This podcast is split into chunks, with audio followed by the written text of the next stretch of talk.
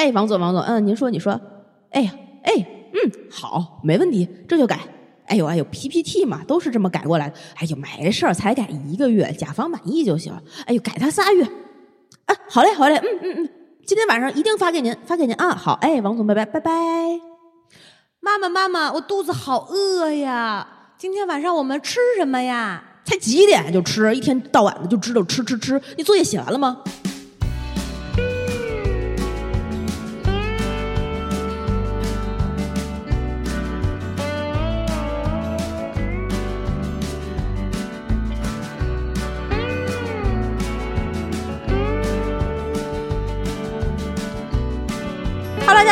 这里是《葵花宝典》，我是再也不用写作业的小诗，我是工作不怎么顺心的娃娃。哎呀，我们这个小片儿有多少人听到这儿就已经就是怅然痛哭，感同身受。哎，然后挂断了节目，打给了王总，我这就改。应该没有人会捞起身边的孩子打一顿吧？可能捞起身边的孩子，看看他到底在吃些什么。哎呀，这期我们这个节目呢，就正好自己有几个社会的热点话题，再加上我们自己在平时非常用功的做功课，然后看书，然后就是提升自我学习的时候，可别自己夸自己了。太不要脸了！哎，臭不要脸的小狮子，自己也看了一些就类似的著作，想跟大家聊一聊这个 原生家庭对我们后来的这个影响。对，其实也没有那么大。我们主要是最近看几个新词儿，挺有趣的，对，跟大家分享一下。我今儿是一进门的时候就掏出我的手机，迫不及待的跟石宝分享，因为我昨天也是，昨天还是前天在家刚跟老吴分享，然后看着他就笑到飙泪的那种。真的，我说你看这个，现在网络上有一个词儿叫做。心形不孝啊！我说这个不孝还是很很还有新型旧型这一说，不？然后我就就这个词儿一下就抓到了我的眼球，嗯，我就想说进去看一看，嗯，结果点进去真的就是挺让我觉得可乐的，你知道吗？是吧？对，尤其是底下这个呃粉丝的评论。嗯，然后我当时我我给了差不多，除了老吴还有另外一个姐们儿看嘛，嗯，就大家都是看完之后频频点头，是是吧？啊，我跟大家先分享一下什么叫这么说的哈。嗯，最近突然火了一个词儿“新型不孝”，指的是有的父母以孩子在外面工作。以为孩子在外面工作是挖金子，自己辛苦了大半辈子，终于等到孩子走进社会，就等着孩子衣锦还乡。但是他们不知道，那些没有背景的孩子，上班要看领导脸色，租房要看房东脸色，工作很辛苦，却攒不下什么钱。于是爸妈会感到失望。我们辛苦把你养大，你却不懂得尽孝。所以现在很多人一边治愈自己，一边要和父母和解。这个叫心形不孝，大家可以先想一想自己是不是心形。对，然后我再往下看这个评论哈，有一条我就说的，我就觉得特别形象。嗯，说这个粉丝评论最近深有体会，我爸每天回来就是往床上一躺。我说每次视频你都躺在床上，就不能好好坐着视频呀？我妈就说你爸都累了一天了，哪像你坐办公室的。然后啊，还有一个。那个网友说：“我觉得我能养活自己，不伸手跟他们要钱，能为自己的人生负责就足够了。但他们希望我能改变整个家庭，实现整个家庭阶级的跃升，我真的做不到。我才刚刚毕业，我学学我所学的专业，永远都是裁员潮里被裁的那一批。我当时看完这个，我就太惨了，我真的是发自内心。”当时就觉得现在的年轻人好难啊，哎，好辛苦啊！你知道我妈曾经问过我一个什么问题吗？特别可笑，她直到现在都还在问我。哎，闺女，你现在在北京工作这么多年了，也就是个打工的呗。我这个话，我跟我妈我都这就她这问出这个话之后啊，我不知道如何接。我说是的，这这个这个。肯我肯定当然，我们就是个打工的，是啊。但是我说是，我不知道我否定了他心中的什么样的一个形象，你知道吗？我懂，就是可能他你在他的心目当中，他是有一个特别高的一个期待，或者是他认为的你的样子。然后他我说啊，我一般我就会回他啊，是啊，没错啊，怎么了？他就会说，那就是挣死工资呗。我就。对呀、那多少可能能有点绩效，我们得有 KPI 考核。就你无法接他的话，然后我会跟他说：“我说，对啊，基本上就是死工资啊，就就那点儿钱。”我嗯妈就会接着问：“那一个月挣多少钱呀啊，？”我说：“这是我的隐私，我没有办法告诉你，而且挣多少钱是我自己的事情，我够自己够花，我不找你要就行了。啊，”我妈说：“ 你是我闺女，妈妈跟你之间怎么能有秘密呢？你 这这都开始啊上道德绑架了，这个开始拿我身份压制你啊！我真的在他心里一定不是一个不孝的女儿。哇塞，你觉得刚才说那个心行不孝贴切吗？我真的觉得现在年轻人好辛苦，对，而且还有网友在底下回复说，一面还要抚养孩子，就有孩子的，我觉得真的好累啊。太累了。但是你说我们现在在这种，我觉得就是公司里面打工啊，现在嗯有很少那种工厂吧，啊有有就是什么制造业有有那种工厂嘛就是跟我们父母那个年代的，就是去呃不是那种工厂的概念了，啊，对吧？就是不是那啊种工厂的概念，但有什么区别呢？好像没什么区别。我觉得本质上不，他们不也是挣死工资？就是中国最大的音乐产业链中的 PPT 制造厂。对啊，而且在现在这个大环境当中，我觉得更难了吧？比他们那个时候，我觉得要难吧？对我曾我曾经看过一个是谁是莫不是莫言，余华之类的吧，我也看了，呃我知道你说那个是？吧？就是他说上一代的人和这一代的人完全就处在不同的时代里面，对，然后他们的竞争根本就不是两代之间代际是公平的。对，上一代人他们只需要就是他那一代的人，他只需要非常努力就能得到结果。嗯甚至有的时候可以得到成果或者是惊喜，就大概这个意思啊。原话是什么我不记得了，但是现在这一辈，就我们这一代人，非常非常努力，只能过上一个普通人的生活。就是我们这嗯一辈子努力着过完普通的一生，所以现在已经早就过了一个努力就有结果的嗯时期了。而嗯爸妈心中可能会觉得你已经这么努力努力了，怎么还没有成果？对，而且你发现没？就这些他们渴望的所谓的要求自己的孩子期盼的、啊期待的那种成功，嗯好像是那种听上去特别容易就能做到的一一件事儿。哎对对对对对对对。有没有？我我我觉得嗯会是这种，就比如说哇，特别高的，他们的很具象哦。对对他们的成功不是说，呃，也不是说要求你要什么成为马云啊那种的，就是嗯你要有很高的薪水，你最好每个礼拜回来看我们能不空着手，拎着、哎拎着贵重的我们喜欢的 酒啊、烟啊。嗯保健品啊，给你是吧？买着很嗯好的衣服，嗯弄辆车啊，再换个房儿，嗯就是类似这种，我觉得都很卷，代表你成功了。他们可有资本拿出去跟邻居们炫耀，我你知道有这样的一个孩子，我我上次回家跟我妈聊天的时候，就嗯随便闲聊，然后我不是正好我刚结完婚嘛，我就问问他，就是家里这边还有谁要去通知之嗯类的，然后我妈就随便跟我聊起，就是他那边家族里面的一些近况。然后大概的话术是这样的啊，说哎，你还记得咱们上次去也不哪哪哪儿参加一个什么什么活动见的那家人吗？我说、啊、大概记得，说那个应该你不是应该是叫我哥哥吧之类的，反正比我嗯大八几嗯年的。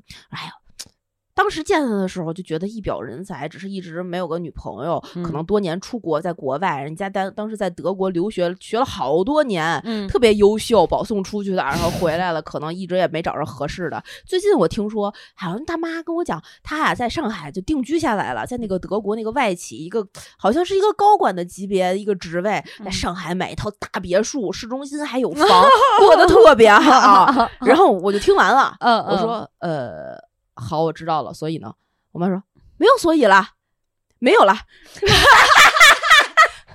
大别墅就是结果，过得特别好也是结果，然后就是所以。我曾经试过，就是在这样的话语上，嗯就是语境下面啊，我会问他，嗯我说，所以你也是想让我给你买房是吗？嗯我妈哎没有，妈妈怎么会图你这个？你只要幸福快乐就很好了。我哎，什么不是让你买房？没有没 就是，哎，我跟你说，你要嗯。不说这个啊，嗯。我真的就想不起来嗯。这个这个，我那天收藏的一个一个也是嗯嗯，反正也是一个类似的话题。对，就是这种要从亲妈做起的啊，什么叫做什么叫做要从亲妈做起？哎呀，你就是你容我找一下，我想不起来我那个是。嗯好，就你看你我你刚才说的这个特别，我就说嘛，父母对孩子成功的那种很具象的，哦，你你先找，我再跟大家分享一个我妈曾经特别特别逗，就是她跟我聊天的时候，她知道我在北京工作的时候，嗯呃，我最开始不是在一个私企上过得特别辛苦、特别忙嘛。她嗯每年最高兴的一天是我们当时做的那个活动，有一天是能上新闻联播的，嗯然后他就会在那个呃过年的时候看着新闻联播说：“你看，这是我闺女的活动，你看那个电视上面就那个那个那那是她，就特别小、巨 tiny 的一个小人儿。”嗯啊，这是他最开心的时候。然后等到这个时候过去了之后呢，我就有一段时间去了这个某呃央企文化公司，然后我妈就知知道了我有这个呃食堂，他就会觉得我闺女过得在北京真好，公司管饭。自从那儿之后，我从那个央企出来了之后，又到了现在这个公司，他就会时不时问起说：“哎，你们公司管饭吧？” 我说：“不管饭啊，没有食堂吗？那你中午吃什么？” 我说我们就订外外卖多不健康，你得自己做。我这么工作那么忙，怎么自己做呀？哎呦，嗨，你看你当时离非得要走，非得离职。我说，所以我就为了一个食堂得待在那儿是吗？说你看人家是不是早中三早中晚三餐都有，又能洗澡又有食堂啊，工作又稳定。我说不是不是不是，人家就中午有一顿饭，晚上早上人也不管，怎么可能呢？人家国企怎么可能不管这些？可爱吗？就自从那以后，他就觉得北京的所有工作都是带食堂的。就我觉得应该像你妈这么想的也不太多吧，可能她是不是真的就是那么认为？就可能不像我觉得有些顾客的见识的比较多，或者了解的比较全面，她才会真的这么认为。他就是觉得我吃饭不该花钱，类似于你既然没有食堂，那为什么你们公司没有餐补？你的钱为什么不省下来？但我不知道他要省下来干嘛。他可能就有一个节俭或者一个就是要存钱的概念在，他就觉得只要这些事情可以别人为你做，你都可以把钱省下来。不是你有发现没？就是其实我觉得你举的这个例子啊，当然我现在一时半会儿想不出来，就是嗯我父母跟我之间类似这种对话的这种细节的东西哈。嗯但是我有一个感觉，这个是嗯我记得的，嗯就是总有一些时刻，父母讲出来的，他们对你的那种。也不能说要求吧，他们认为的你的工作或者生活，啊他那个问题说出来的时候，这个对话就死掉了。啊，对对对，百分之八十的问题都是这样的？。就你你我也不知道该怎么解释，就是你又好像也不又说不出来说这是他们的错，好像说的也觉得好像我哪儿有不对，好像我再仔细想想我也没有。嗯，其实这个中间有一个代际之间的问题，然后也缺乏沟通，特别是像咱们这种离家比较早的，啊你没有办法每天跟他说我今天发生什么发生什么，他不是一个呃循序渐进的，他对你生活的理解，他就是片段式的、片段式的、片段式的，他只能。靠他自己的想象往里中插的那些过程，他肯定是有无法相符的东西。他去问一些你根本无法理解的问题，是从他的那个逻辑里面，然后就会有一些很可笑的对话，又没有办法，这双方都，这个就不可解了呀。嗯，但是你刚才举的那个例子，说你妈说这个食堂的问题啊，我嗯。就说我我已经找到了我刚才看的这个、嗯。这个原来发到朋友圈里的，就是他说你的女儿其实不是你的女儿，嗯是你的儿媳。当然，这个话大家呃，我说完不是嗯仅仅是局限于这个层面啊，刚才跟你说的例子是可以有呼应的。嗯所以你才要求她的双手灵巧，以侍奉她的丈夫；你才训诫她的性情柔和，以包容她的主人；所以你才修剪她的野心羸弱，以安于她的家庭；所以你才控制她的财产拮据，以困于她的婚姻。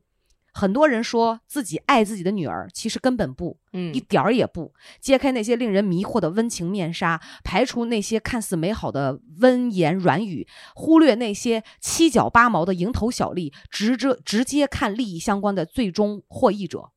看那个女儿最终的生活环境是否自由自在，人生选择是否按着本心，财产财钱财房产是否自己拥有，地位权利是否说一不二，理想抱负是否最终实现，事业爱好是否不断深耕，然后你就能发现他们的爱，他们爱的其实是女婿。他们嗯认为养的女儿必须要通过一个男人才能变现，不然就只是一张花了钱却无法兑现的奖券。他们最想成就的，最终还是男人。我当时看完这段话之后，嗯我就特别震惊，嗯我就觉得一下子击中了我的什么，嗯，特别是在某些时刻，当我爸对我表达出失望的时候，对，我觉得就是这样。但你刚才讲的那个，咱不说这个这这个女婿的这个问题啊，啊，对，就说其实真的他，你说有父母有的时候表达出来，他好像从来没有问过我们这段工作你你你开不开心，啊，对？吧？然后你有什么就是事事业上你有什么跟领导之间，好像不是这些问题，对，都是跟你挣多少钱啊，呃可能够不够花啊，就是类类似这种吧。你说的太对了。这次我回家跟我妈也是有一个比较激烈的争吵，但里面核心的、哦？对核心的几个问题就是我我们评价世界的体系和标准是不一样的。嗯，你说到要点了，是是是是是。然后他总会觉得，我之所以跟跟跟我爸更亲，是因为我爸总小的时候无微不至的照顾我，给我做饭。我说根本不是，嗯他做不做饭，他是把我当成一个人独立的人，嗯我们产生了人与人之间的关系。嗯他，我跟我爸聊天儿或者打电话什么，说你吃什么的，喝什么，你你在表达的不是真的 care 他到底吃什么喝什么的，我们是 care 这个人哦，你今天过得好，你今天过得不好。然后他会跟对我所有的工作的工作上面的意见和建议，就是你开心你自己顺心，这老板傻逼你就辞职，对吧？是一种理解。对他会首先先尊重你的决定，嗯嗯再给出他的建议。嗯哎，比如说他觉得啊，你过得他不然你忍忍，他嗯会知道你过得你，他会先肯定你的不容易，嗯，然后告诉你忍忍是因为大环境，这是他的建议。嗯而我妈这边呢，我我这我这回回去，我问了他一个，我问了他一个问题。嗯，我们俩开展那段对话的第一个话题是我先问了他一个问题，我说记得上次你发微信流泪之后，你哎回去见面对对对对，我问他一一个问题，我说、嗯我说我特别想知道，在你我妈就是我我在你的心里是一个什么样的女儿？你用几个形容词，什么词都可以，任何都可以，你来形容一下我在你心中的样子。啊，好，他怎么说啊？他说我是一个优秀的人。我说那好，你去界定一下什么什么叫做优秀，嗯在我在你的你的心里，这个优秀是用什么样的样貌去呈现的？嗯你会觉得我是一个优秀的人。就让他把“优秀”这个词儿具象化、具体哎化。他说，比如你从小就是学生会主席，怎么用职位去界，用身份去界定？哦，这个就是他看待世界万物，包括他自己的视角。嗯他那一代的女性，或者是他那一代可能更偏传统一点儿人，去界定人的时候，是你是一个工厂的工人，你是劳模 儿、啊，对吧？你是商人。嗯他，但是现在我们说，哎呦，这人倍儿开朗，倍儿外向。我们现在去界定一个人，包括咱们在聊 MBTI 或什么的，哎，这是一个你，你是一个爱人还是一个艺人？你是内向的，是外向的？我们更 care 的是这个。他可能是一个玩滑板的，但是玩滑板的有千奇百怪的人，嗯。呃，都有。但是在在我妈那个那个视角里面，相对比较传统的人，他会用各种各样的外界对于一个职位也好、职称也好，或者是一个什么样的色彩的一个标签，一个身份的东西有嗯对对。对对，他来他来评价你，他根本不不会看到这个人是善良的、是快乐的、是开朗的、是外向的、是怎么样的，他会觉得你是一个爱读书的，你明白吧？就嗯是这个是他中间的这个这个不一样。但是说回来，他既然已经习惯了用这种外在的标签去评价自己的女儿了之后，他就会非常 care 这些外在标签到底是什么。嗯，他会给你建立很多他心中的外在的标签的样子，这就是以及这样的样子会带来的一些实际的可能哎收益的东西、效益的东西哎之类的。他所以他就会，你是是不是你是一个老板还是一个打工人？他会问问出这嗯样的问题，就是因为他没有办法界定你可能是一个呃娱乐行业里面一个策划，他他根本不 care 什么叫策划，他是一个什么样的，没办法，他理解不了。啊，那这样说起来，好像我们跟长辈这个代沟也不应该说就就不赖他也不赖我嗯，对，双方都不赖，但是我们就没有办法确实不开心啊。确实不开心啊！我跟我妈的解决方案是这样：你呀、先别把我当成你闺女，你就把我当成一个陌生人，那不可能啊，他做不嗯到做不到也得尝试。啊。你就把我当成一个朋友，你觉得你跟一个朋友怎么说话，你就怎么跟我说话。我们试一下，这个样子，先把人的关系和距离拉远，他就能看到你的全貌了，才能有可能拉近。你永远困在那个局里面，他是没有办法改变的。你在说到这个方法的时候，我就在想说，这个适不适用于我跟我父母的关系啊？你可以试试，没有就。我觉得，我我连问是这样的，我觉得我可以跟我妈有这样的对话，嗯，但我无法问你爸，嗯张不开嘴说你认为我是一个什么样的女儿，或者说我内心的真实想法是我根本不 care 你怎么看待我，随便。嗯就是，嗯，我总觉得他有的时候会给我一种特别负面嗯的感觉，嗯他总在绑架我。嗯他的这种绑架又是那种可能，我觉得如果是对别的孩子或者是、呃其他性格的那种孩子讲出来也没什么，但是每次他很微不足道的一句话，会引起我非常大的一个情绪上的一个嗯很激烈的反抗。对，呃，比如说举个例子，前两天也是这个他脚有骨折了嘛，骨裂了嘛，嗯嗯，然后打电话的时候我就讲，我说呃。别的朋友就会讲说，哎呀，让你父母有福气，有你这样的女儿，咱就是当过年话儿这么听嘛。啊是，人家可能就觉得你做的还还比较到位，说让你妈让你的父母跟着你多享两年福。其实我当成就是一个非常祝福的话去听，对对我觉得对这是人家的好，没没有问题。嗯然后我爸可能就会强化，就会就会觉得说，当然不是当着朋友对面面儿哈，嗯可能就会说啊呃那个，嗨，呃有什么用啊？又又不又没给我们多少钱，啊啊，就然后我就会觉得，我说，那要这样讲的话，嗯。是我妈该着该应该跟着你去享福，嗯。而不是你来跟着我享福。嗯。你不能把你的失败的人生，或者没有达到你自己心里心目当中的这个标准和要求，强加在我身上，让我去帮你实现，我没有这个责任跟义务，嗯我就非常反感这种事儿。嗯嗯啊他就是你也不是说我不给他钱，但是你就会觉得你达不到他心里想要的那个东西，对，他会觉得说啊，你要有多少多少，我就能，你懂我的意思吗？嗯所以我不，我我就觉得我无法接受。那可能有些时候在外面，我不会选择呃非常强烈的去表达出来，我觉得还是要顾及面子。但实际心里面我已经很上头，我已经火冒三丈了。我会倒过头去嗯跟我妈讲，我说他是真的这么想，他嗯才会这么跟我说。嗯，他他不这么想，谁不这么想？你爸不这么想，实际他不这么想是吗实？际我觉得他应该实际不这么想，但我不明白他为什么要这么说。嗯，我我最所以这个事儿就让我非常生气。然后我妈就说啊，她说不是的，呃，那可能有的时候就这么话赶话，你那不就叫嘴贱吗？你有必要赶这个话吗？你敢这个话，我就会按照你说的做吗？还是我不明白你表达这个话的意思是什么？你想得到一个什么样的结果？是让我更烦你吗？我不懂，我真的不懂，我就是不能理解，我不能去接受一个这样的。就如果我要是接受了，你放心，嗯还会有第二次、第三次。对，所以就是最好的方式。你说我我还是很羡慕你跟你妈那种方式，有的时候你还能，我没法跟他说。我觉得我跟他在一起的时候，就是，嗯，脚疼咱就治脚，咱就看脚，嗯呃，头疼咱就看头。啊，你说血压高了怎么着了？你就我能做到的就吃药买药。你需要衣服了，我这儿有，我就买。嗯啊，你需要什么什么其他的活动经费，我嗯给。嗯就是这样，你让我多一些说啊，你怎么看我呀？你怎么认？无所谓，我根本不在乎。我为什么要在乎你怎么看我？你又不来过我的人生，你又给予不了，你曾经也没有说给予我多么好的成长上的这种嗯帮助和经验。嗯你我干嘛需要你给我建议来指手画脚呢？我跟你说，嗯，我我先这么这么着吧，嗯你这个事例特别特别典型，是吧？很多人应该都会有跟父母之之间就是类似的情节。嗯，然后我最近不是跟大家说我好好学习吗？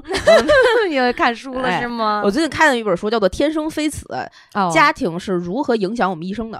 婚后的女人果然不一样，开始特别注重家庭的经营，家这本书庭和谐，这本书是还甚至没有老王的时候买的，哦，是吗？对，然后但是一直都没看啊。嗯，然后他书的那个扉页上面有几个问题，这几个问题我觉得非常适合在这个时候总结你们的是刚才这个故事，以及我我这次回家也问了我妈类似的问题。哦我问我妈的问题是，我说你有没有很好奇，嗯为什么咱们俩一相，我们俩非常，咱们俩本身是非常爱彼此，但只要一相处，三句话就吵架。啊，对啊，为什么？我妈看着我愣了一秒钟，她说是。我说你发现了这个现象，她说我发现了。我说那你愿意跟我一起携手去解决它吗？啊她说我愿意，所以我才提出了我们要当朋友试一下。哇就是我们先意识到我们有这个问题，啊，这个问题肯定是只要吵只要吵架一巴掌拍不响。是啊，所以他这个扉页上有这样几个问题，他说为什么我们在感受到父母的爱的同时，又常常隐隐的觉得很委屈？为什么我们在性情处事方面和父母越来越像？为什么父母非得用一种让双方都非常难受的方式与我们相处？我觉得这几个问题，大家可以先想一想，是不是跟自己跟父母之间的相处是扣得上的？我你念的时候，我在想这三个，第一我不嗯委屈，嗯，呃，第二个是跟父母越来越像。我在想有没有越来越像，嗯我觉得好像不像，嗯，长得像，做法、嗯思想不像。第三嗯个是为什么就是用双方都难受的方式与我们相处？难受有一点儿吧，但是相处我觉得都算不上相处吧。你说相处啥了？打个电话也算相处的一部分吗？很少。就是这个相处的意思是说，你跟他们的每一次接触都算相处，他永远没有办法所谓的顺着你。哦，我跟我我面对面的时候，我爸不敢这样的，他会哎选择忍下去。我不嗯难受，嗯我不管他难不难受。嗯嗯，他可能觉得我在家是他的女儿，他也不会难受，就觉得啊，我的小孩嘛，可能不嗯管说什么、嗯，做什么，你看，你就现在就是跟你父亲很像，因为他也不管你难不难受，你不管他难不难受。呃，对，就我我就觉得，反正我就做到我该做的，然后我就再见走人，就是这样。嗯嗯，所以但这么本质想起来，其实是难受的。是难受的，嗯因为其实你爸也做到了他该养你的那一切，对然后他也不 care 你后边到底怎么想的。对，那就倒过头来说第二个问题，实际在这个。呃，现在你看这个为什么就是跟父母会有越来越像呢？而且是我不喜欢的那个点的像，对，嗯，对，会有的。因为他在这本书里啊，我没我还没完全看完，嗯嗯我就看到了前面一一半儿。嗯，他说，是这个孩子生出来之后，他学习这个世界的方式方法就是跟就是你的家庭，对，你身边养育那个人，可能是父母，可能是奶奶、爷爷，可能是任何就是最亲密的一个人，但大概率百分之可能八九十都是父母。都是爸妈。对这种学习行为呢，一共有三个机制，叫做言传、嗯身教嗯和身份认同。嗯言传比较好理解啊，就是我告诉你这东西这是烫的啊，你别摸啊，你听了你就知道烫的不能摸，这嗯很很很很很很简单。我告诉你，这苹果是甜的，你就知道哦，这是苹果，这这个味道它甜。这言传身教呢，就比如说你你那个父母在家看见这个家里乱了，他突突突突突就收拾干净了，然后你发现自己玩具乱了，你突突突突收拾干净了，这叫身教。嗯然后身份认同其实是在言传身教的这个过程中，潜移默化中，一点儿一点儿让你成为了你父母的样子的一个过程。嗯这种身份认同，它后面写了一个新的呃名词。最开始我不是很理解这个词，叫做后代斯德哥尔摩综合征。哦他是说，这个小孩儿，嗯其实从小就是被父母所谓的啊带引嗯号的绑架着长大的。嗯嗯嗯因为他没有自己的自主能力，就像一个这个绑匪绑了一个人质一样。对，吃也是靠爸妈，嗯喝也是靠爸妈。你嗯开心不开心，有没有人管你吃喝拉撒，这一切全都是靠这两个呃成人。嗯你的生活是掌握在他们的手里的，嗯所以你对他们来讲，从这个生活的呃关系来讲，是一个人质，嗯而他们就是你这个生活的绑匪。嗯他让你吃苹果，你就得吃苹果。嗯哪怕你不喜欢吃苹果，有的孩子可能，嗯，无聊斋那个教主，嗯呃主持人特别逗，他是吃这个葱蒜过敏，哦，他不能吃，他不能吃，他吃了就会吐。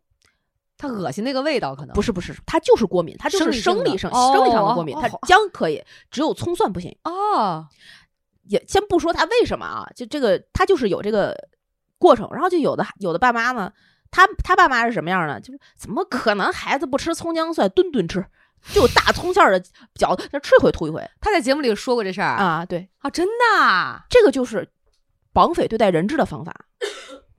哇塞，这个父母不认同你的时候，你是没有办法和权利去抵抗他的。嗯，是，尤其在我们被人呃那个绑匪抚养的过程当中，哎，然后他爸妈就开始不停的给他吃这带葱蒜的东西，直到他发现这个后果真的很严重，那孩子真的会生病，去医院看了，人家大夫说啊你这就是过敏啊之类的，然后他爸妈才认同。那在这个过程中，他去接受他爸妈的这份儿食物的投喂，他只能去认同他们作为父母的身份，认同他们嗯是爱我的，所以做这一切，所以我应该吃掉它，以表达我们我也是爱他的。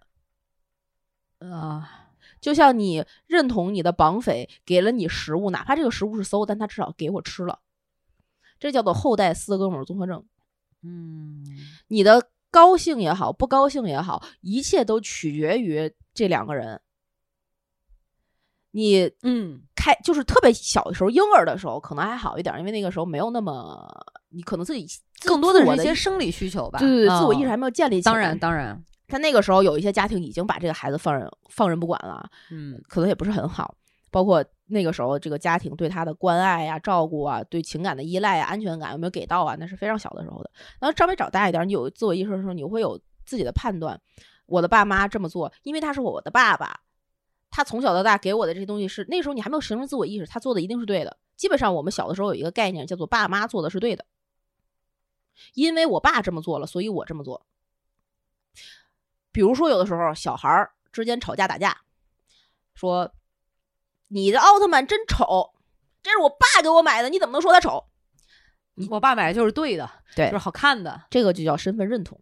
嗯你你的认同是认同了他后面背后的一切，大概率啊是是这样一个逻辑。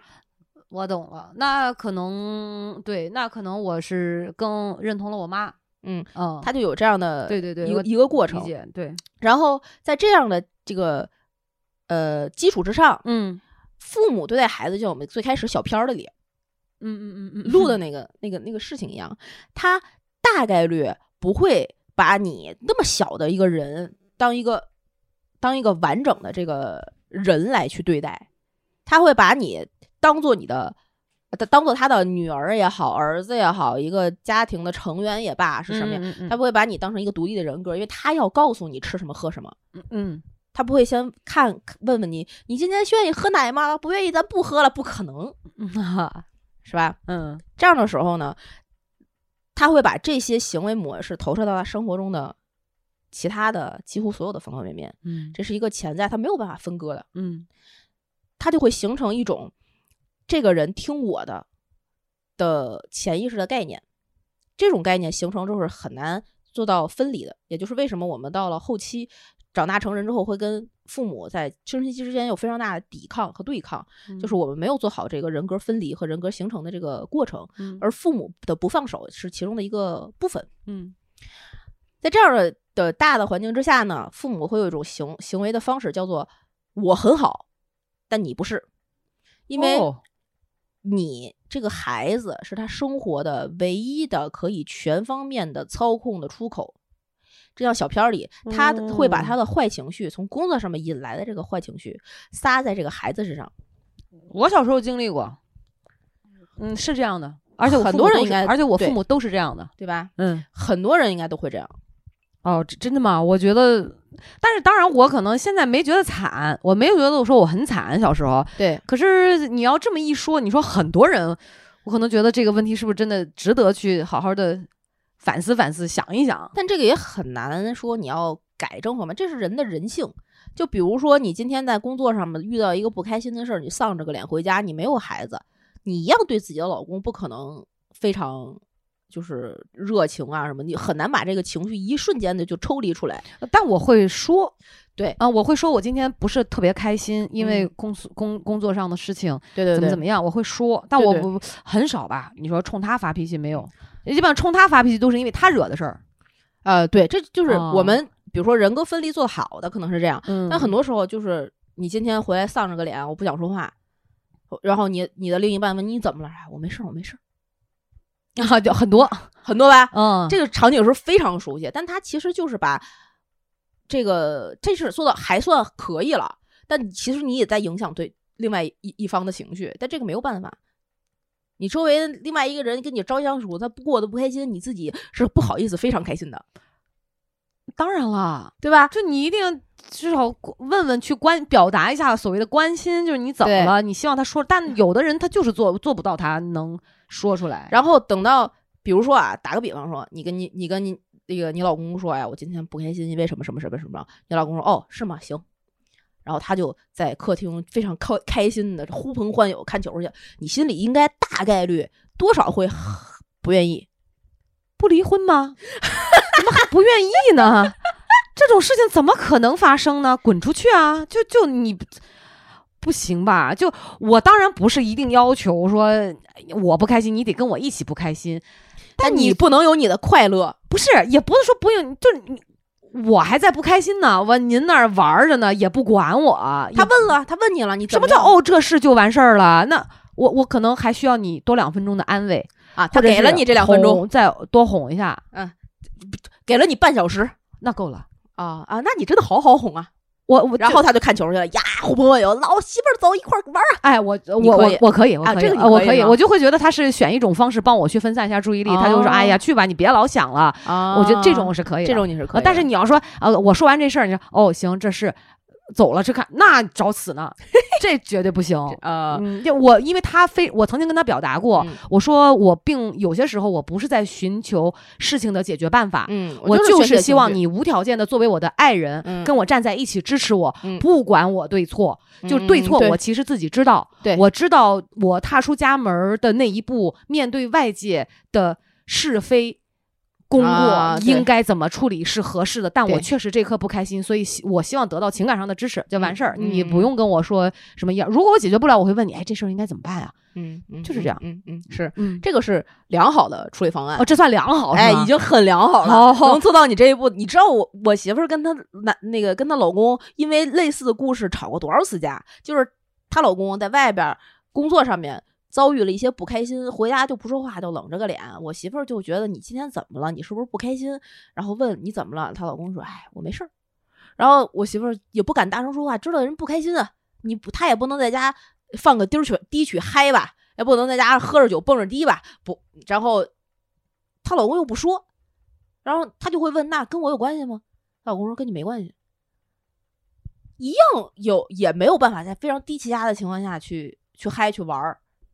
哇！然后过了两三天，她老公还是没有从那个情绪里走出来的时候，有的人情绪走的就是慢啊，有的人快，有的人慢，他还是没有办法说出来。没有这个时候，我媳妇就绷不住了。你三天低气压了，有的时候能三天算短的，要比五天十天，就你身边那个人永远是一个那样的状态，然后他自己也很会很难受，对吧？压抑啊，很压抑啊，能好吗？很压抑啊。然后我媳妇比如说做做点自己开心的事儿，哼个歌什么，她老公就会不开心啊啊。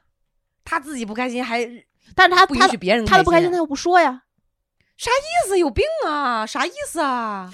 然后这个他又他又不愣说，他又他自己也知道这事儿跟他媳妇儿没关系啊。对呀，他也没法跟这媳妇儿发发脾气啊。啊，然后憋一段时间，他们俩噗吵一架，然后这事儿就过去了，好了，就以伤害情感关系作为他呃男方不良情绪的宣泄的出口。这个就跟我们小的时候在家。一些家庭很像我，我爸我妈是这种模式的，因为我妈到现在都跟我讲，她说我不知道怎么了，你爸那脸就拉得下来了，说我整天搞得我这个心啊，就是提心吊胆，揪揪着，说我不知道，我老得猜他怎么了。然后我爸本身又是内向，又不爱说，我说你管他怎么了？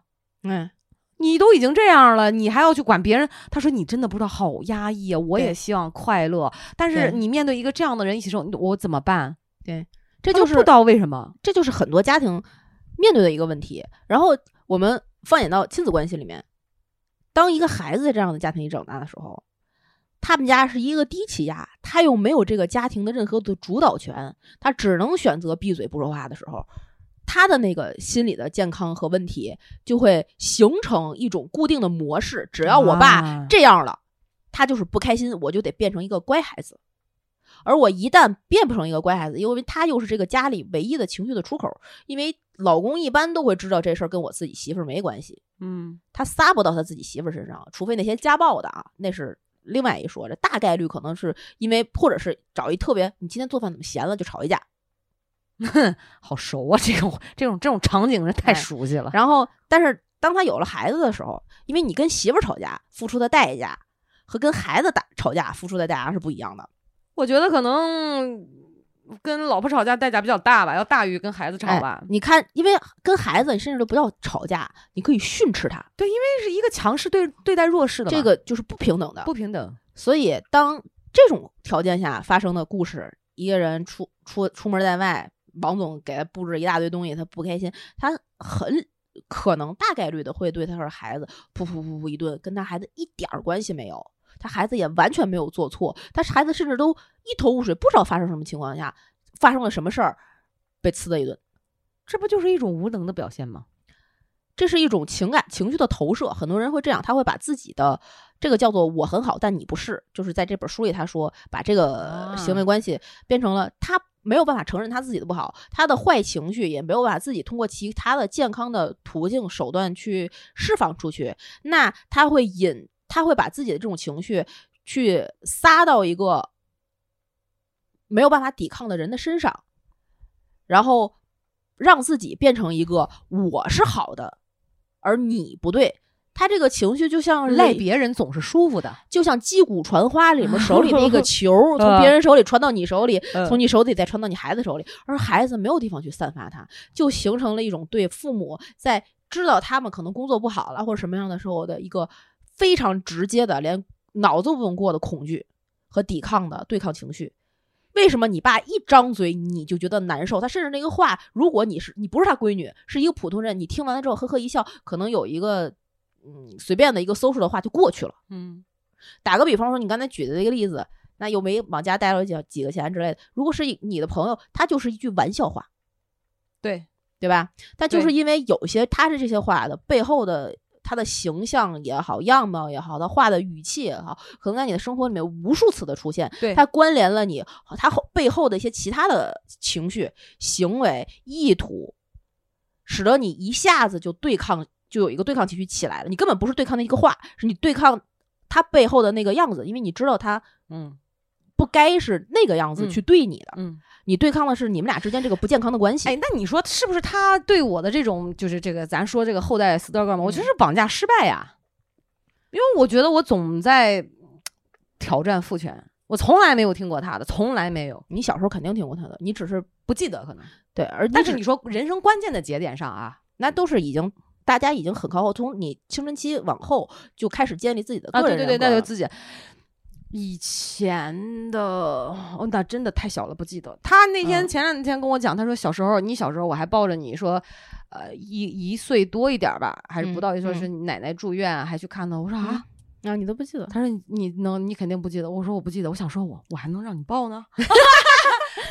对，就我们很多有的时候也是自己忘了，所以这种你我很好，你不是，就影响了无数的家庭关系，对包括刚才咱们说的那几个网络什么新型不孝呀，等等等等等等等，要求你的就规训自己的女儿成为什么什么样什么什么样，是他自己没做到，但是他把这个东西投射到了自己的子女身上，对，就变成了他很好，我现在已经作为父母了，我不需要这个，但你不是，嗯你不好，你没有做到，对，但其实根本就是他自己没做到。对，对。他又没有办法面对自己的做不到，因为嗯他的坏情绪没有其他的出口去疏解，或者是没有人告诉他这是他的坏情绪，他意识不到这是我自己的坏情绪，那你习惯了从别人那儿的坏情绪拿过来，然后从左手拿进拿过来，右手给出去，那你说我们应该就我我不应该顶撞他是吗？也不是顶撞，就我不应该去排斥反抗他的那个话是吗？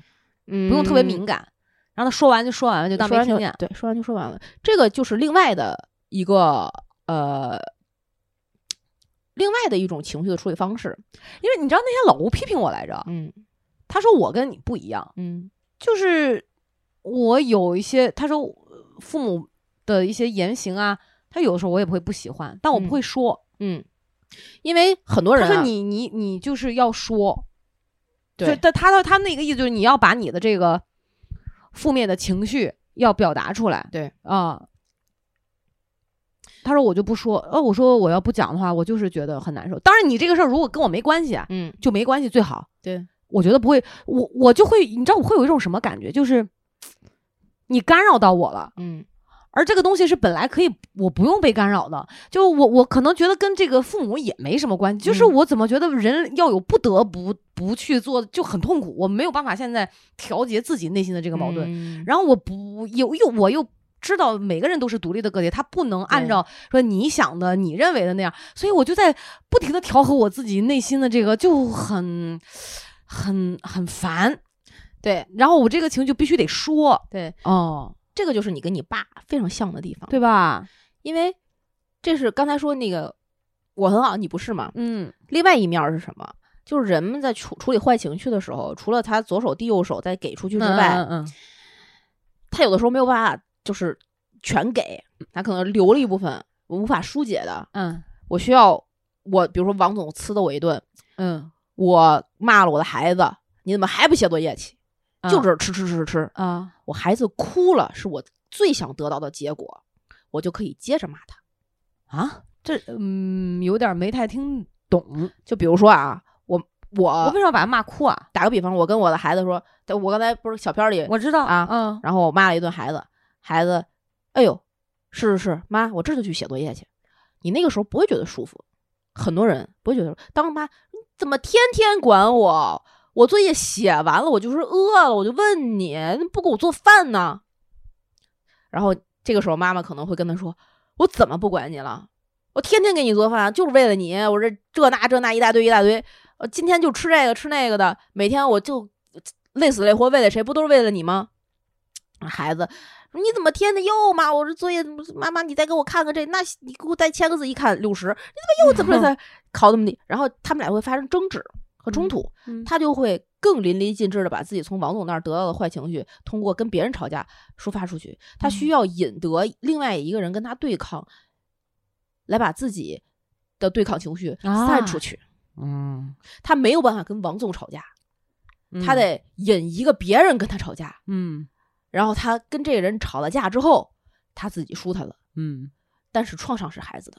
嗯很多时候，你跟你爸吵说的这些对抗的语话语，嗯你们俩都在向对方发泄自己可能从任何一个地方积攒下来的一个，嗯，就生活中的小情绪问题吧。嗯，这些只是说可能吧，可对能我们自己也没有意识到。根本就意识不到，嗯，因为已经习惯了。我这刚才听你这么说完，我这一嗯想啊，我就觉得下一次如果我还从他那儿听到了我不想听的话，哈，嗯，我可能要先忍一下，要先停一下，就是看看自己背后的这个情绪，比如说会怎么样。或者但是我也很奇怪，我觉得为什么我妈有的时候说我什么，我就没有情绪呢？就我不会觉得烦或者是嗯讨厌嗯，哦，因为嗯。是是这样啊，就嗯，很多时候我们都是在表达自己情绪给一个不该承受他的人，嗯但有你有的时候知道自己不该，嗯这个时候你就没问题。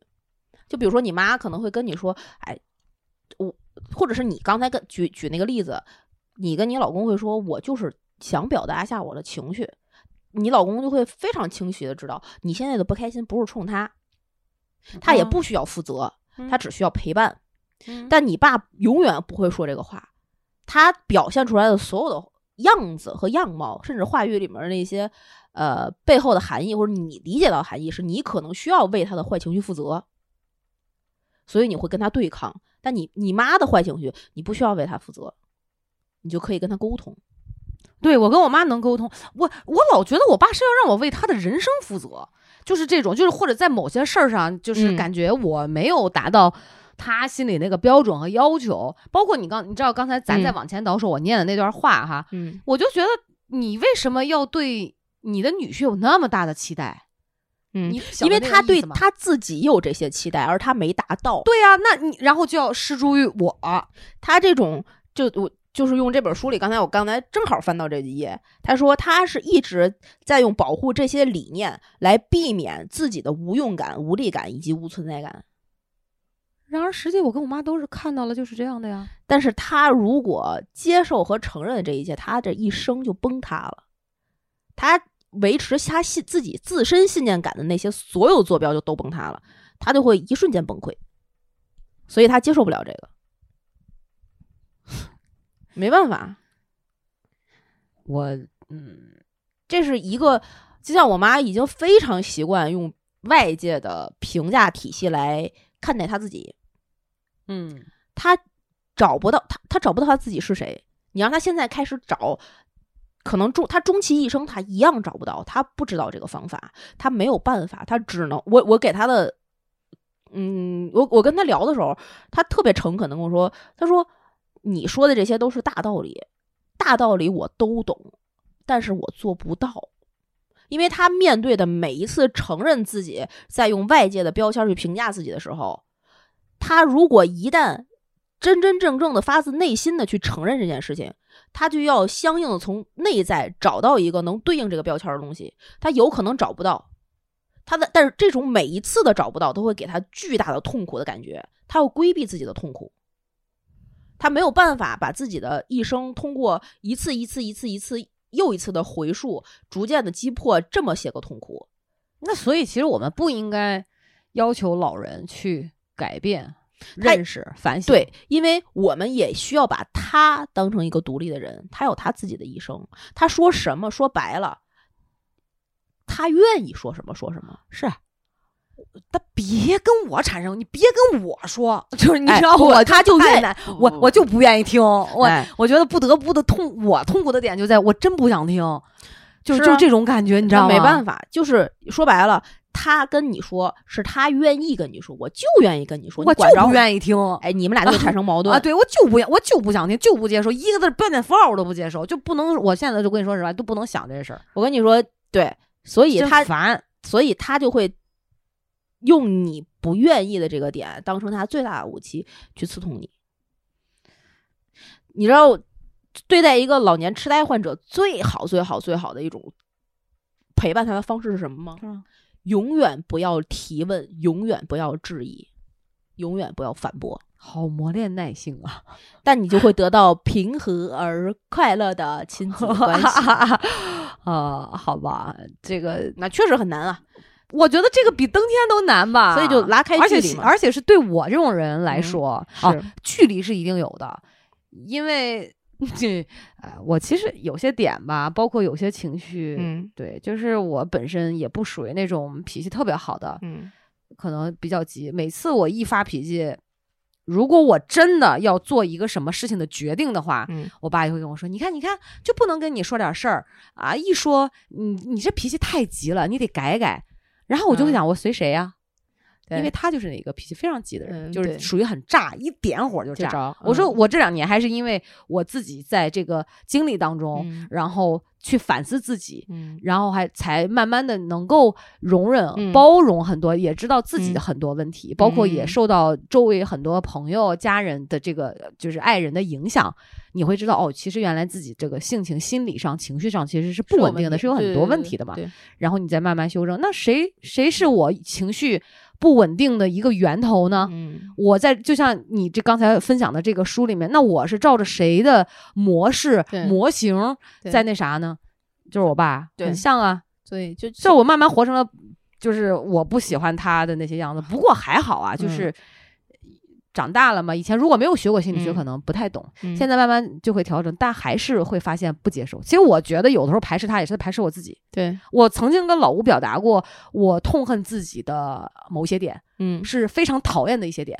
就我甚至不想要这些点，但没办法，他就是在我骨子里面。是，但老吴那个人活得很自洽哦。嗯，他觉得哦，我都好，他觉得哇，就我怎么这么好啊？就。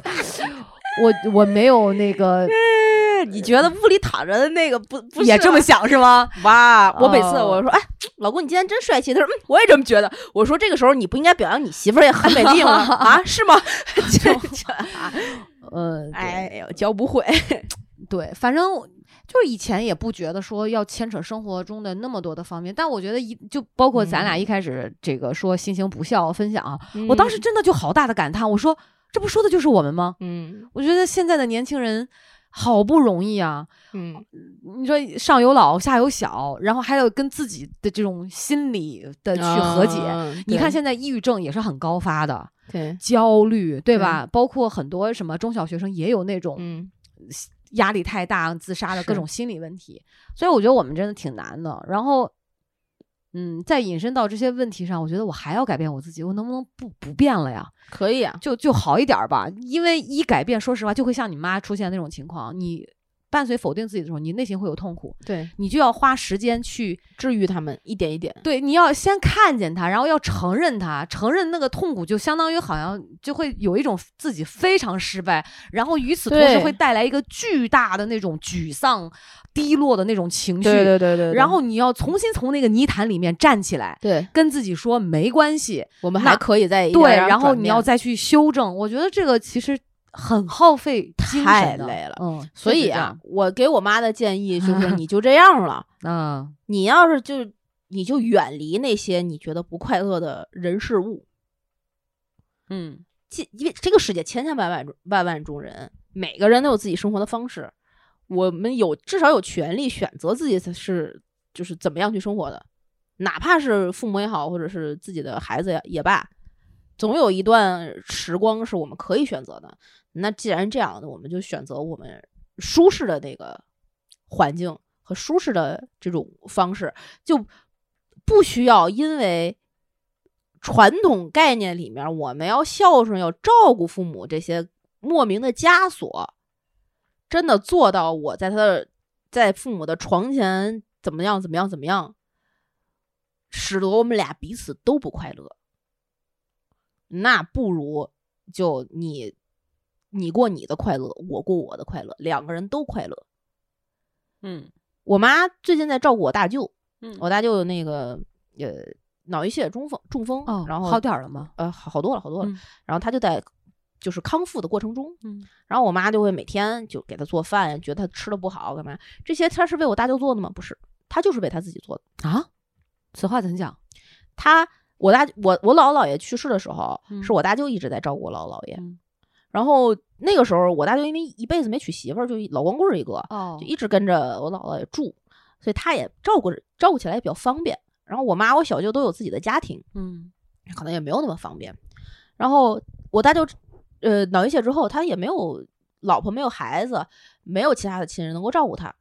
按说，如果我们退一步讲，就从比较这个所谓理性、客观、冷血的角度，那他就去，他一辈子这么多钱，你自己找一护工，也照样能吃喝拉撒，嗯也不会饿死，可能嗯条件不好。但我妈就觉得不行，她就必须得去亲力亲为的去给她吃喝，然后给她翻身，给她每天去看看她。她甚至都做不了太多的事情，但她要需要做这些事情。但这也是基于一种对你大舅的这个兄弟姐妹之间的这种爱和关怀吧？对，然后我小舅呢，他自己也身体不是特别好，啊然后我舅妈呢就跟我妈说，我小舅身体不好，他要是因为照顾我大舅累趴累趴下了，那我们这个家也完了，所以他没有办法去，去不了。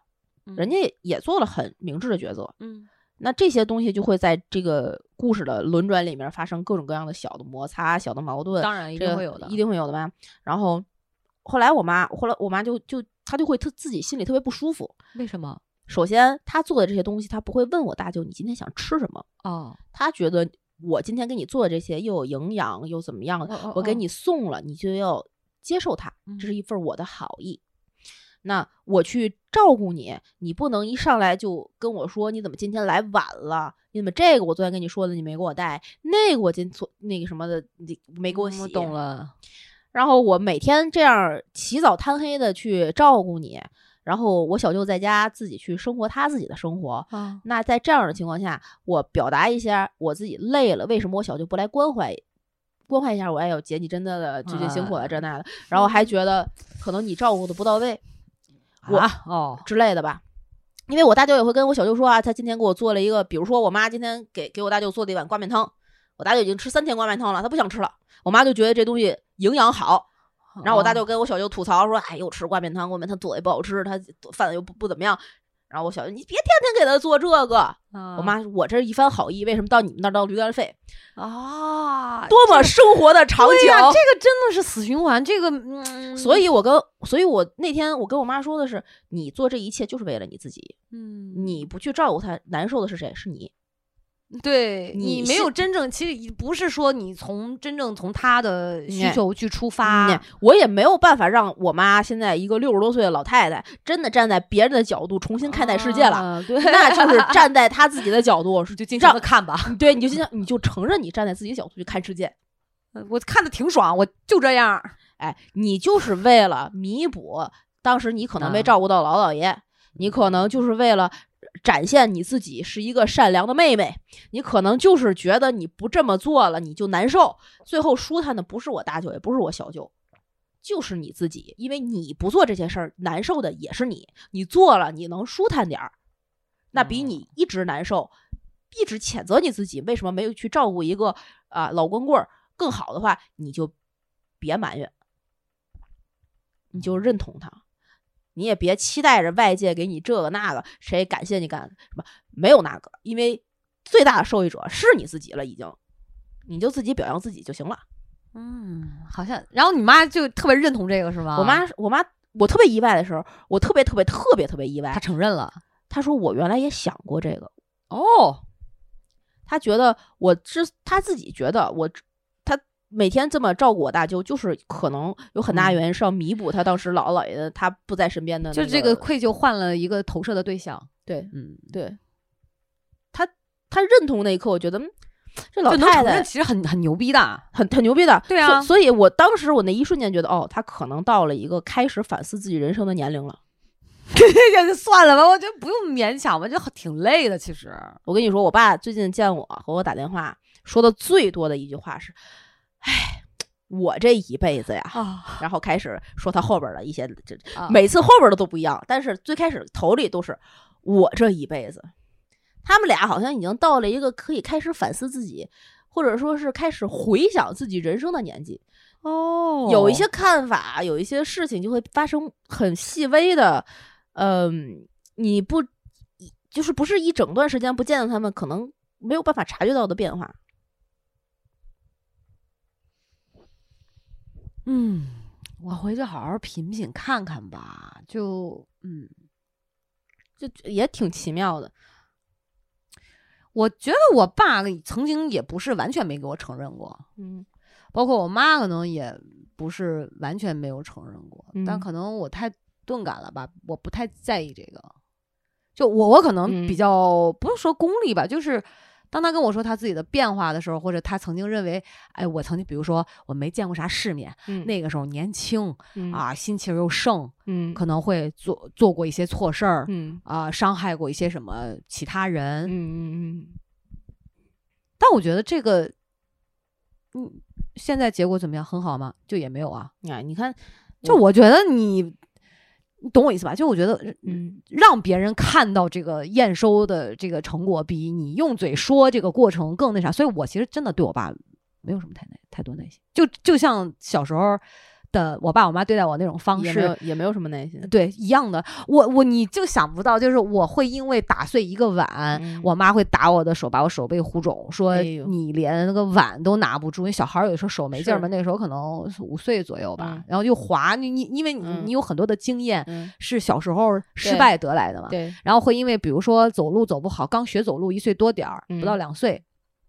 哦两岁左右吧，嗯摔倒在地上，然后我妈说自己爬起来，扑了扑了土，嗯然后会踹我屁股一脚，连个嗯路都不会走，啊，嗯，会这样。他其实等于就是把夫妻之间、夫妻感情这个不好的那个情绪或者什么嗯甩在你身上，你就是替罪羊。对。然后我真的现在对我妈的方式，我跟你讲很像。那天我跟我妈其实聊过这个问题，对，我说你们都觉得我没有耐心是吧？嗯她说啊，我说我问你，咱们换位思考，如果是我姥姥生病，嗯你需要这样去照顾她，无微不至的。嗯，我说你必须不得不承认，我比一般孩子做的要好。他说啊，是的。嗯我说你就是弄完这个手机，我教你一遍，然后嗯又教你一遍，你依然学不会，呃还要这样去照顾你。我说你烦吗？我妈说我第一遍我就烦了，他能我觉得怎么那么蠢，那么恨人？我说你看你现在不就是我的样子吗？对，所以没办法，你你我就好像我曾经受到接受到那些东西，我就全在还给他们，对，但你妈好的，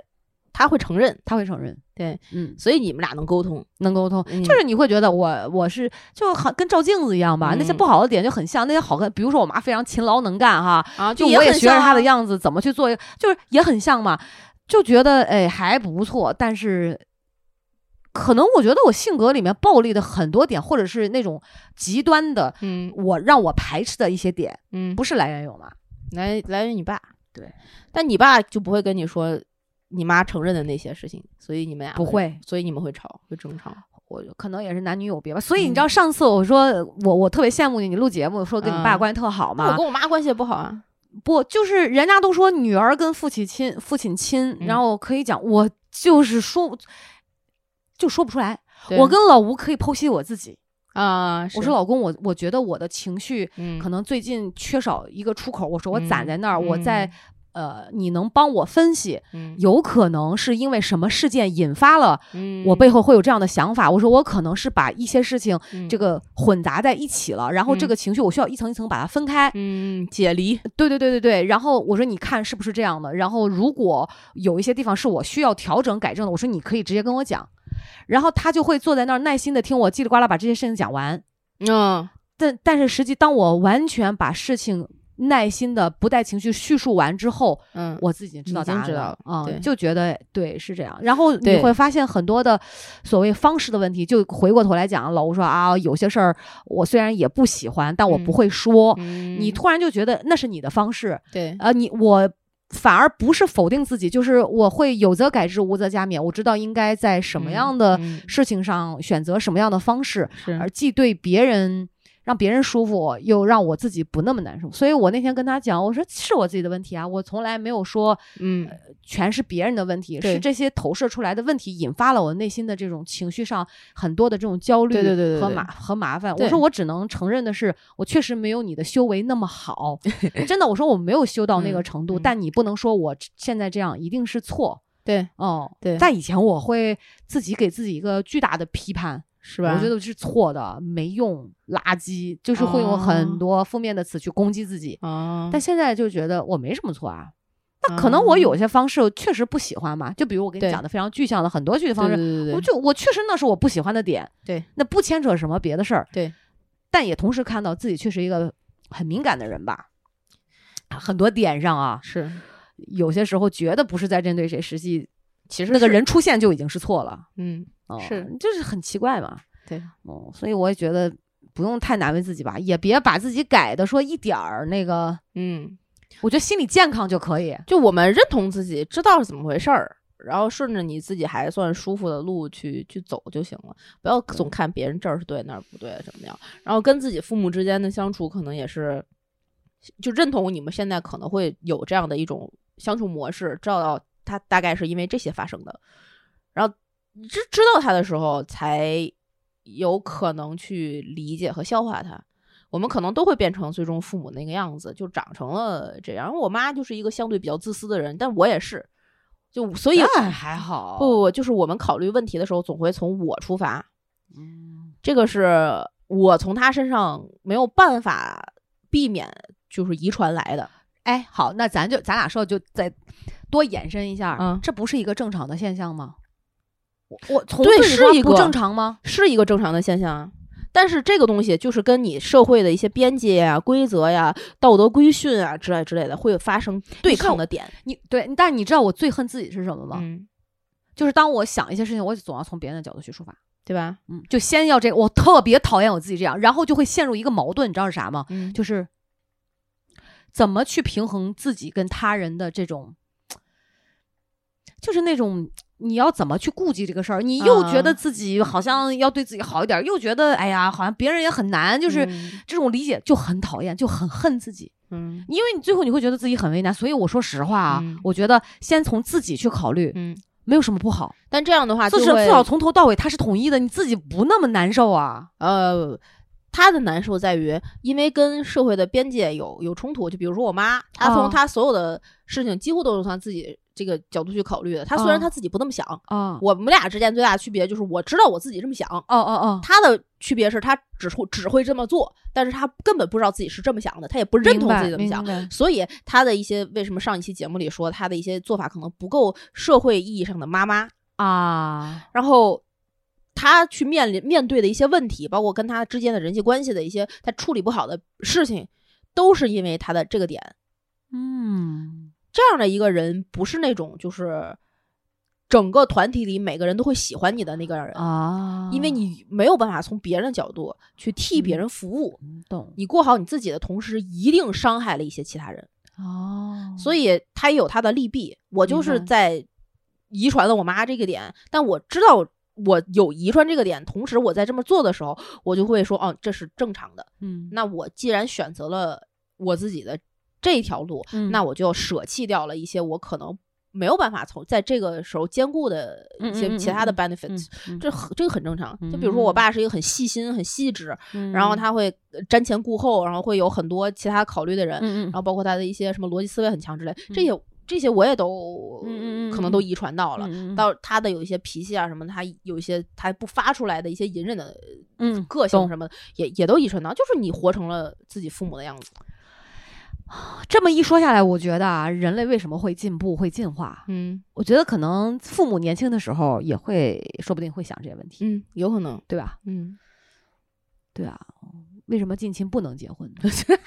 就是得不同嘛。哎对，不光是这个那是疾病预防上，哎就是对对，二十一三体综合症。对，就就是，嗯，他其实这，嗯，对，真的，呃，我跨国籍啊什么的，呃就是你会发现，哎，人类哪怕从繁衍的角度上来讲，好像都有这个进步的意义啊，都不用说发明一些什么，挺好。所以真的，我们的家庭会影响我们。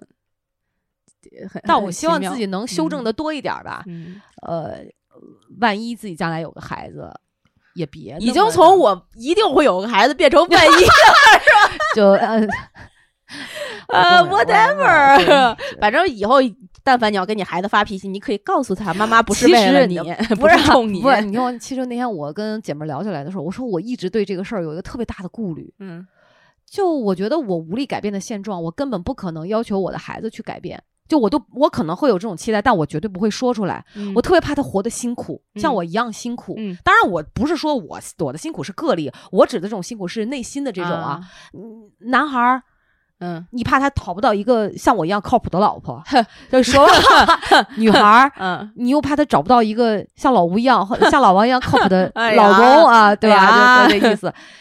就是你你你不想他太辛苦，不管是劳心劳力，就嗯。就这种嘛，你会想很多。嗯，你怕他没有特别好的运气，你又得想说，你又背负那么多的教育责任，你希望他内心心理健康。然而我还并不是一个心理多么健全健康的人，嗯我自己还没有完成嗯真正的那个蜕变，嗯。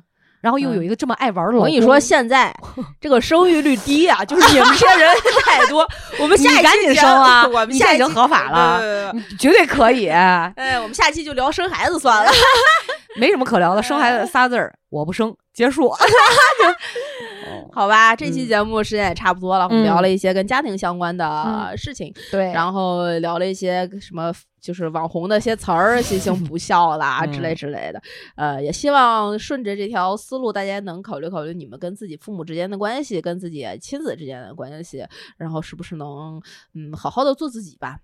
对，然后也希望，如果你们有什么意见啊、建议啊、想法呀、故事啊，都可以关注《葵花宝典》咕咚豆的微信、微博账号，在各大音频平台订阅我们的节目，给我们点赞、打赏、评论、进群、加主播 i n g f r e in free，他就会拉你成为我们的空中的闺蜜，可以在群里跟我们一起聊一聊你的故事。然后这期节目就录到这里，跟大家说拜拜，拜拜，拜拜。